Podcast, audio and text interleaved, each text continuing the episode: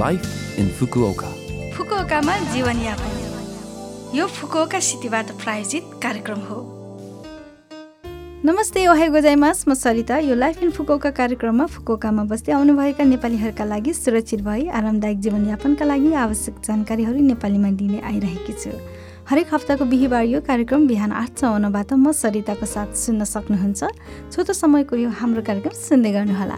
फुकुओकामा जीवनयापन आज मैले हेलोइनको छोटो जानकारी लिएर आएकी छु। अब आउने आइतबार एकतिस अक्टोबर हेलोइन परेको छ। हेलोइन प्राचीन सेल्समा उत्पन्न भएको निजी घटनाहरूमध्ये एक हो। त्यो बेला हरेक वर्ष अक्टोबर एकतिसको रातमा दुष्ट आत्माहरू र बोक्सीहरू देखा पर्छन् भन्ने विश्वास थियो। त्यसैले दुष्ट आत्माहरू र बोक्सीहरूबाट आफूलाई बचाउनका लागि मुकुट लगाउने र ताबिजहरूलाई जलाएर आगो बाल्ने गर्थे अरे आजकल यसको धार्मिक अर्थ लुप्त हुने गइरहेको छ तर बच्चाहरूले आत्मा र भूतको भेषमा मिठाई पाउने र भएको आनन्द लिने इभेन्टको रूपमा धेरै देशहरूमा हेलोइन लोकप्रिय छ।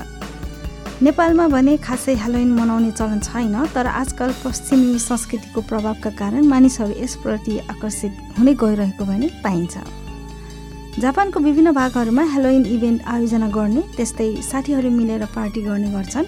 हेलोइन इभेन्ट र पार्टीमा सहभागिताको लागि इभेन्ट उपयुक्त पोसाक हुनु पनि अत्यन्त जरुरी हुन्छ।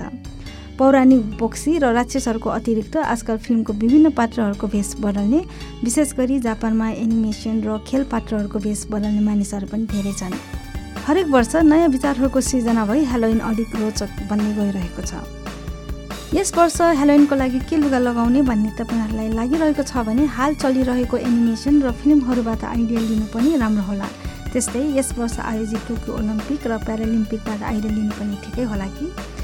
साथै हालका वर्षहरूमा पौराणिक बोक्सी र राक्षसहरूको वेशलाई वास्तविकता झल्काउने प्रवृत्ति आएको देखिन्छ। यदि तपाईँ के गर्ने भन्ने सोचमा हुनुहुन्छ भने विभिन्न सामानहरू पाइने पसलमा एकचोटि भ्रमण गरेर कस्तो होला? यस वर्ष पनि सानमिचु तिन कुरा बन्दबाट टाढा रही हेलोइनको आनन्द लियौँ गत वर्षबाट निरन्तर यस वर्ष पनि नयाँ कोरोना भाइरसको प्रभावको कारण सानमिचु तिन कुरा बन्दबाट टाढा रही प्रत्येकले आफ्नो घर वा अनलाइन मार्फत हेलोइनको आनन्द लियौँ सुपरमार्केट र कन्भिनियन्स पसलहरूमा विभिन्न प्रकारको हेलोइनको विशेष मिठाईहरू बिक्रीमा राखेका छन्। यस अतिरिक्त खाना डेलिभरी सेवा पनि गत वर्षभन्दा धेरै बढेकोले सुविधाजनक बन्ने गइरहेको छ। पक्कै पनि यस वर्षको हेलोइन अरू बेलाको भन्दा भिन्न तरिकाले आफ्नो साथीभाइ र घर परिवारसँग रमाइलोसँग मनाउनुहोला फुकुकामा जीवनयापन यो हप्ताको लाइफ इन फुकुका कार्यक्रम तपाईँलाई कस्तो लाग्यो?